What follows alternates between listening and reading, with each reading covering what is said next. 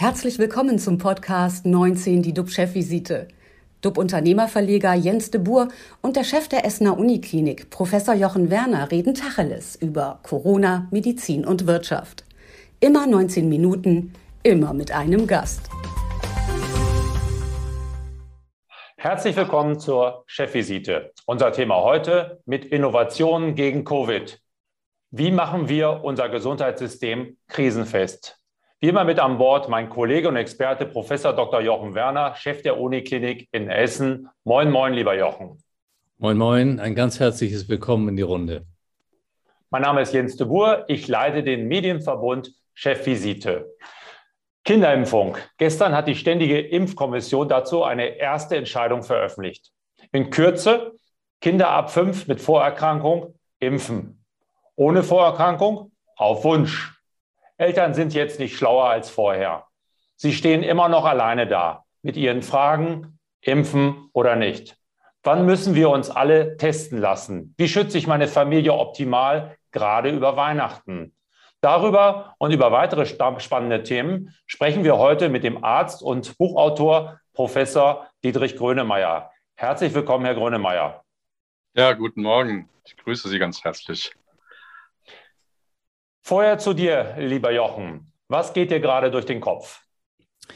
Ja, was mich beschäftigt, ist eben die berufsbezogene Impfpflicht in den Gesundheitsberufen und da geht es natürlich darum, dass äh, damit ja viele, viele Fragen auch einhergehen, vor allem aus arbeitsrechtlicher Sicht. Und ähm, ich möchte einfach nur dringend daran äh, appellieren, dass diese Fragen eben möglichst rasch beantwortet werden, weil wir eine ohnehin sehr schwierige, belastete Situation haben. Und äh, wenn dann diejenigen, die noch nicht geimpft sind, ähm, quasi ja, sich frühzeitig jetzt auch noch dazu entscheiden, äh, ein Unternehmen zu verlassen, dann äh, bekommen wir natürlich wieder mehr Engpässe und deswegen hat das schon eine hohe Bedeutung, nicht erst im März 2022. Glaubst du wirklich, dass äh, Mitarbeiter kündigen werden, weil sie gezwungen werden oder vielleicht die Branche sogar verlassen, weil sie gezwungen werden, sich impfen zu lassen? Ich glaube, das ist vielleicht dann der Tropfen auf einem heißen Stein. Es sind ja ohnehin viele, die zum Beispiel den Pflegeberuf über die letzten anderthalb Jahre verlassen haben. Und äh, wenn dann jemand äh, davon eben überzeugt ist, sich nicht impfen lassen zu wollen, und dann kommt dieser zusätzliche Druck, das könnte eben genau bedeuten, dass man dann sagt, wisst ihr was, ich, das ist nicht mehr meins, ja, ich verlasse dieses System. Ähm, wir haben uns ja an der Essener Uniklinik dazu entschieden, keine neuen einzustellen, die nicht geimpft sind. Wir wollen aber alles daran setzen, die, die da sind, zu halten und im Gespräch zu bleiben und vielleicht doch noch die eine oder andere Person eben zu überzeugen. Und ähm, wir haben ja, oder die meisten, die das jetzt auch hören, haben so im Sinn, ja, die einen, das sind eben die, die sich nicht haben impfen lassen wollen. Aber ähm, darum geht es am Schluss ja gar nicht. Es geht vor allem darum, dass man dann im März quasi den richtigen Immunisierungsstatus haben muss. Und da reicht auch nicht mal irgendwann genesen gewesen zu sein, sondern mhm. dann geht es doch eben um die Einhaltung aktueller Richtlinien und deswegen ist es komplizierter, als man denkt. Professor Grönemeyer, vielfach äh, sieht man immer wieder Schlangen vor Covid-Testzentren stehen. Ist das Testen auf das Coronavirus wirklich so wichtig? Reicht die Impfung denn nicht aus? Also da äh, komme ich zurück auf das, äh, was Herr Professor Werner gerade gesagt hat. Ja, das Testen ist eine wichtige Situation, die wir auch weiterverfolgen sollten mit Antigentests oder PCRs. Wir sollten diese fast 600 Testmöglichkeiten, die es gibt, mal überprüfen überhaupt, was sie aussagen, was sie nicht aussagen. Denn ich glaube, das fehlt noch äh, auf der einen Seite. Auf der anderen Seite, wir dürfen die Krankenschwestern und Krankenpfleger nicht verlieren. Sie machen einen wunderbaren Job, sind frustriert. Meine Empfehlung, anstatt Impfpflicht einzufordern äh, und Impfpflicht einzuführen, ähm, brutto als netto zu geben. Das heißt, auf Steuern zu verzichten in den nächsten zwei, drei Jahren. Das würde die Menschen halten. Das würde sie mit Begeisterung, mit Dankbarkeit erfüllen und gleichzeitig weiter im Gespräch bleiben Es geht ums Aufklären, anstatt äh, Pflichten einzuführen und äh, Solidarität äh, ja zu schaffen überall dort, wo es notwendig ist in der Gesellschaft. Dazu gehört äh, diese Berufsgruppe, dazu gehören die Kinder, die Eltern, die Lehrer. Hier müssen wir viel mehr tun, um aufzuklären und gleichzeitig auch kontinuierlich zu testen. Die, ähm, in Deutschland gibt es besonders viele, ja, wie sagt man, Corona-Leugner und ähm, äh, Leute, die sich eben nicht impfen lassen. Was läuft da schief? Ähm, reicht es, äh, haben wir zu wenig medizinische Aufklärung und Bildung? Was können wir da tun, um doch zu überzeugen? Die Menschen an die Hand nehmen, kontinuierlich aufzuklären, ähm, Gesundheitsunterricht in den Schulen einzuführen. Das, dafür plädiere ich seit äh, über 20 Jahren. Wir haben auch mit meiner Stiftung Ansätze dazu ja gehabt, äh, wie wir die Kinder äh, äh, kontinuierlich eben durch Informationen über den Körper, über Krankheiten, über Selbstverantwortung ähm, äh, ja motivieren, die Medizin und die Situation, ein kleiner Medikus, eine kleine Medika zu sein, äh, äh, vorbereitet. Nur im System ist es nicht verankert. Und im System ist auch nicht verankert, dass wir im Grunde eine Stunde Sport an jeder Schule beispielsweise durchführen sollten.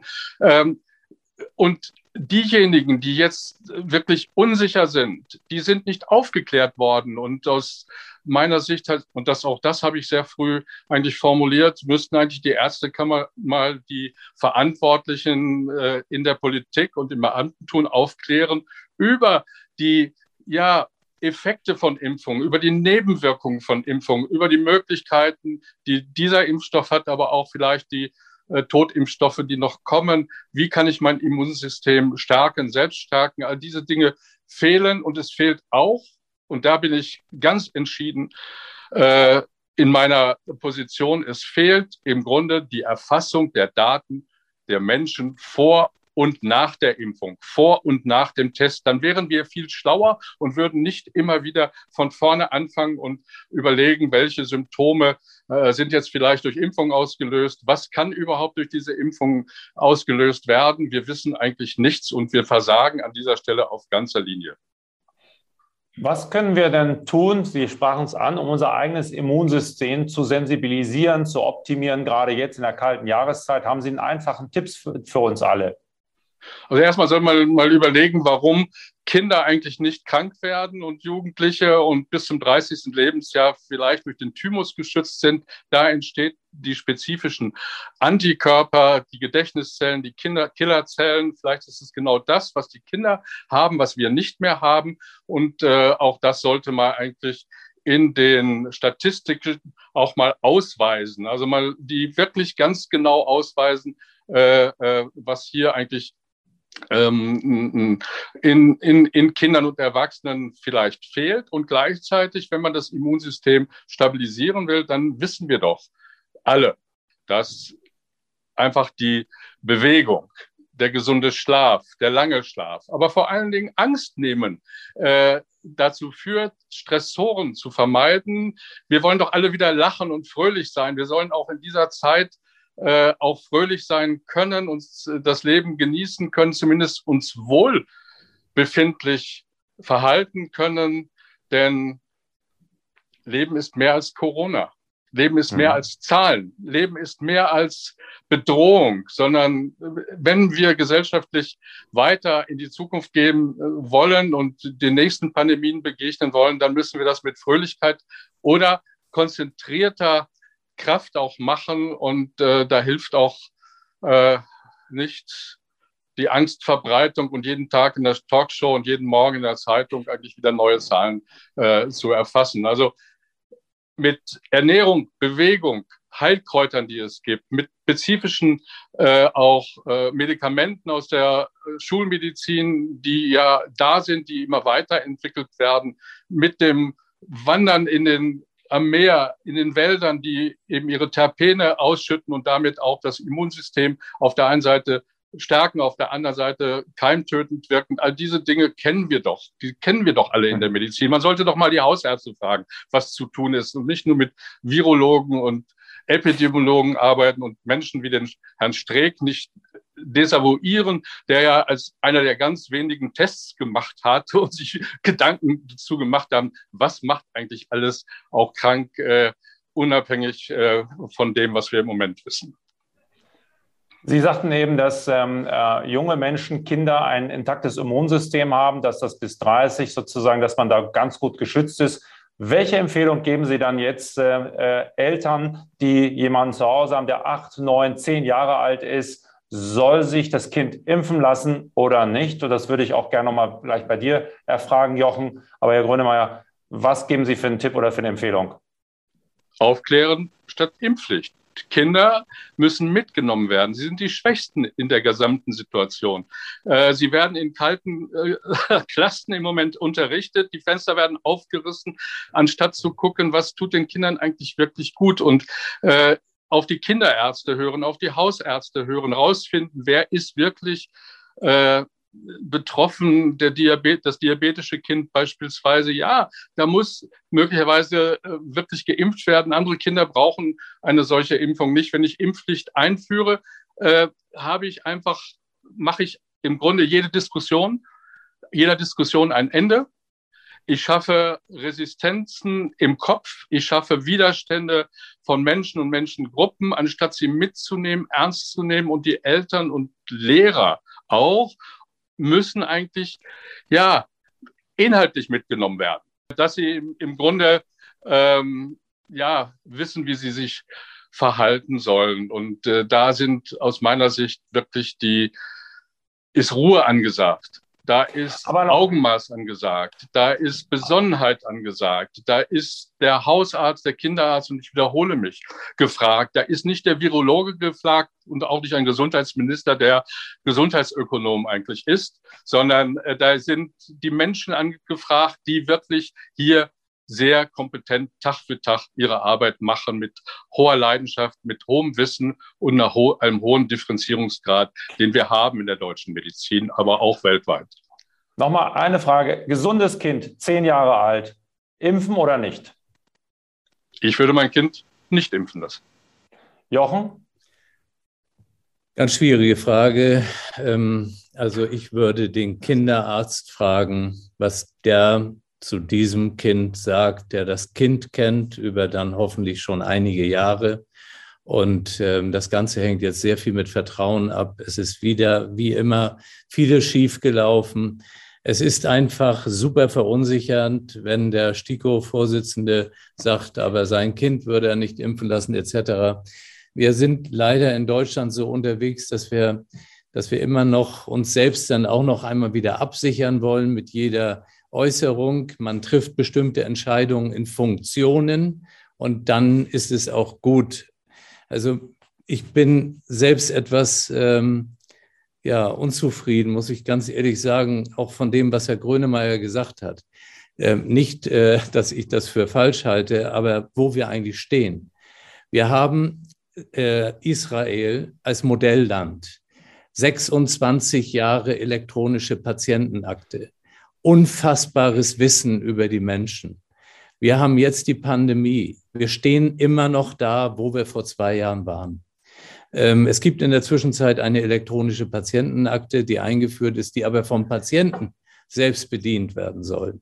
Und das sind alles so Dinge, wir kommen einfach nicht vom Fleck und das ist schon sehr, sehr, ähm, ja, demotivierend muss ich ganz ehrlich ja, sagen. Da, da, da würde ich aber ganz gerne nochmal eingreifen. Ja, ich bin, wenn ich sage, ich würde mein Kind nicht impfen lassen, dann spreche ich vom gesunden Kind. kind und ich habe mhm. gerade vorher gesagt, in, genau das, was Sie auch gerade gesagt haben, in der Reflexion mit dem Kinderarzt und ja. wenn mein Kind mhm. eben äh, Krankheiten hat oder Symptome hat, die äh, äh ihn gefährden, natürlich, natürlich.